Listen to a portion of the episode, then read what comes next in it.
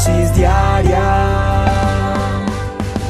En bendición, en oración y en victoria me levanto hoy. Con reflexión, meditación, con la palabra del Señor.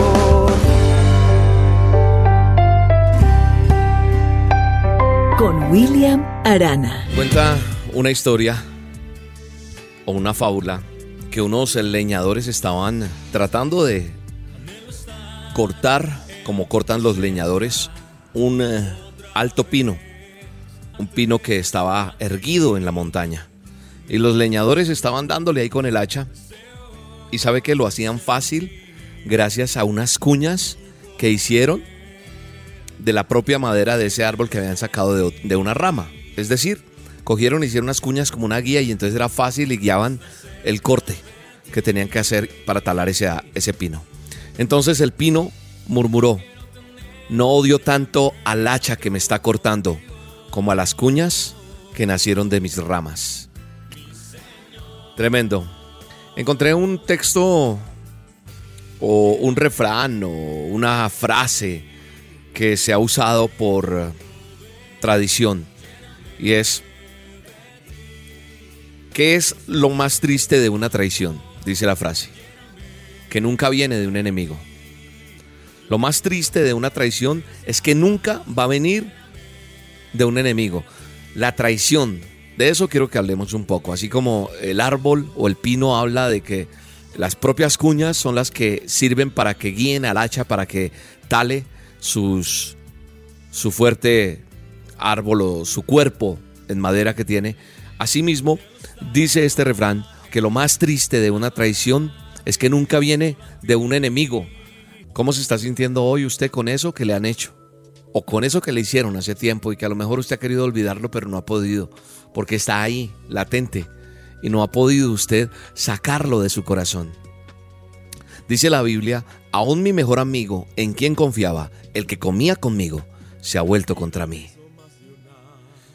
Y aunque es duro de pronto soportar esos desaires de extraños, es más duro cuando cuando llegan de parte de los amigos, de los allegados, de la familia, cuando uno se ha jurado amor eterno y hay una persona de la pareja que traiciona y le es infiel a la otra, cuando un hermano por una herencia o algo así es capaz de quitarle el saludo y es más irse a pleito con una persona por algo que están peleando que los viejos lucharon para tener, por ese amigo con el que hiciste una sociedad y esa sociedad se vino al piso ¿Por qué? Porque el uno quiso tener más ventaja que el otro. Y así, la traición es eso, es, es esa situación que nos vive acabando y que nos vive atormentando de una o de otra manera. La traición es ese delito a la fidelidad. Tal vez podríamos decir que es uno de los pecados más detestables de la humanidad. Hubo un tiempo en que Judas fue un amigo leal. Claro que fue un amigo leal, claro que fue escogido como discípulo, porque era una persona que daba confianza y empezó a seguir al Maestro, a Jesús. Un día se encontraron tal vez cara a cara, se miraron el uno al otro. Quizás Judas estuvo entre una muchedumbre y de pronto oyó hablar del profeta y escuchó tal vez esa frase que él decía, si alguno, si alguno quiere venir en pos de mí, niéguese a, mí, a sí mismo y sígame. Pero sabe una cosa, a lo mejor Judas empezó de una manera, pero en el camino se volvió un traidor. Hay hombres que parecen buenos amigos, pero al final nos han defraudado. Al final han hecho cosas que hacen que las cosas cambien, que hacen que la situación sea difícil. Es fácil de pronto entregar la amistad, ser leales. Pero lo que no aceptamos es cuando alguien nos cambia las reglas de juego y nos duele en el corazón. La traición es el hecho más bajo, es el hecho más despreciable del mundo. La traición, por ejemplo, de Judas, es ingratitud. Es algo que uno dice, no, pero ¿cómo fue a hacer esto? Y nos queda fácil ver que los demás hacen lo que hacen, pero no hemos revisado cuántas veces nosotros de pronto hemos sido los que hemos traicionado. Judas entregó a Jesús con un beso. Y la gente dice, no, preferible que hubiera sido de otra manera. Qué hipócrita.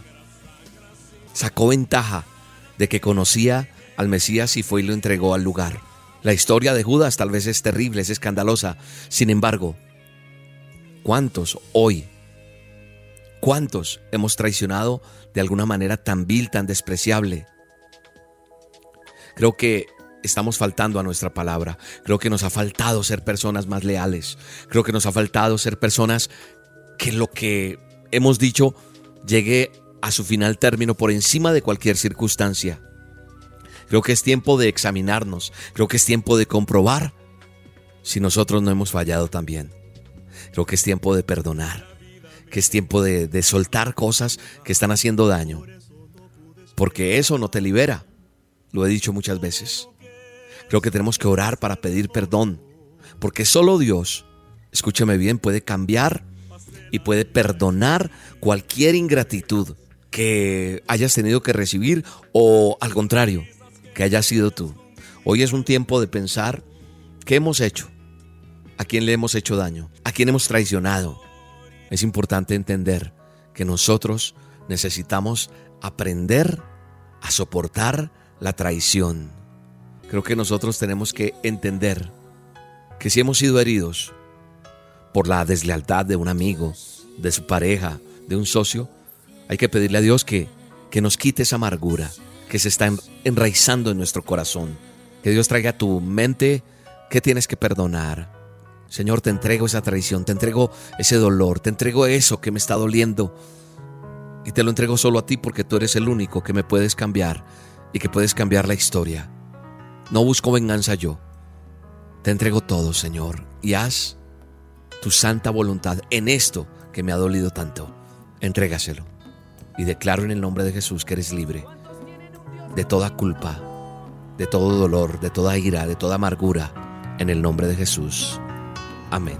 Es más fácil endulzar todo el agua del mar que dejarte de amar. Es más fácil amargar toda la miel de un panal que dejarte de amar. Es más fácil atrapar una estrella fugaz que dejarte de amar. Y es más fácil habitar el sistema solar que dejarte de amar.